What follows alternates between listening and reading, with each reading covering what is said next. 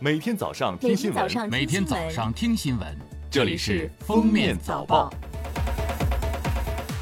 各位听友，早上好！今天是二零二零年九月十三日，星期日。感谢收听今天的《封面早报》。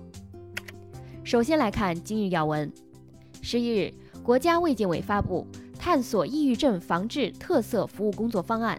要求。各个高中及高等院校将抑郁症筛查纳入学生健康体检内容，对测评结果异常的学生给予重点关注，将孕产期抑郁症筛查纳入常规孕检和产后访视流程中，每年为辖区老年人开展精神健康筛查。九月十二日十三时二分。我国在酒泉卫星发射中心用快舟一号甲运载火箭发射吉林一号高分零二 C 卫星，火箭飞行出现异常，发射任务失利，具体原因正在进一步分析排查。记者从国家航天局探月与航天工程中心获悉。已在月球背面工作了六百一十八天的嫦娥四号着陆器和玉兔二号月球车，再次受光照自主唤醒，分别于九月十二日五时十五分和九月十一日十一时五十四分迎来第二十二月昼工作期。基于全景相机拼接影像、DOM 影像等数据情况，玉兔二号月球车在第二十二月昼期间将向玄武岩或反射率较高的撞击坑区域行驶。下面是热点事件。九月十二日，山东第一医科大学附属省立医院确认，淄博误食毒蘑菇七岁男童因不可逆的多器官功能衰竭，于九月十一日去世。此前，因为男童为 AB 型血型，山东省血液中心曾发出呼吁为他献血，最后共有九百八十一人献血三十二万毫升。十日，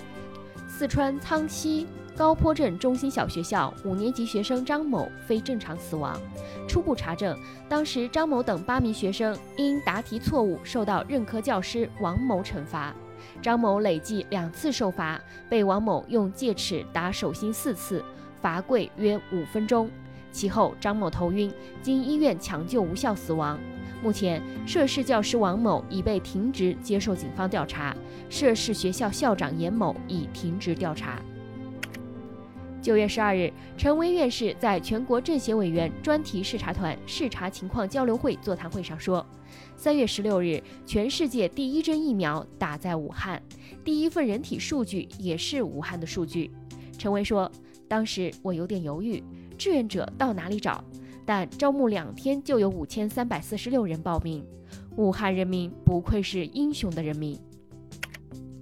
日前，沙菲研究所在《世界经济自由度2020年报告》中再次把香港评为全球最自由的经济体。自报告发布以来，香港一直位列全球第一。新一份报告五个评估大项中，香港在国际贸易自由及监管均排首位。下面来听国际新闻。当地时间九月十二日上午，日本首相安倍晋三再度前往位于东京的庆应大学医院就医。此前，安倍曾在八月十七日与八月二十四日赴庆应大学医院检查身体。此次距离他上次赴院仅过了十九天的时间，也是其宣布辞职后首次接受诊治。联合国大会十一日通过决议，敦促会员国通过加强国际合作与团结互助应对新冠疫情。决议称，开展国际合作，践行多边主义。团结互助是全世界有效应对新冠疫情等全球危机的唯一途径，呼吁各国采取以人为本、注重性别平等、充分尊重人权的应对措施。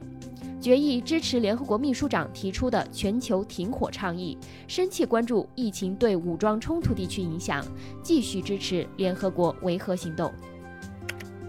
华尔街日报》报道，阿富汗政府与塔利班的直接和谈启动仪式于十二日在卡塔尔首都多哈举行，这是自二零零一年阿富汗战争爆发以来双方的首次谈判。由于美国西部的山火火势迟迟难以得到控制，美国俄勒冈州已有超过五十万人被迫撤离，约占该州人口百分之十。十日晚间，此前已经连续超过一百天发生抗议示威的波特兰市宣布进入紧急状态。目前，俄勒冈州、华盛顿州和加州面临严峻的山火火势，已造成十五人死亡。感谢收听今天的封面早报，我们明天再见。本节目由喜马拉雅和封面新闻联合播出。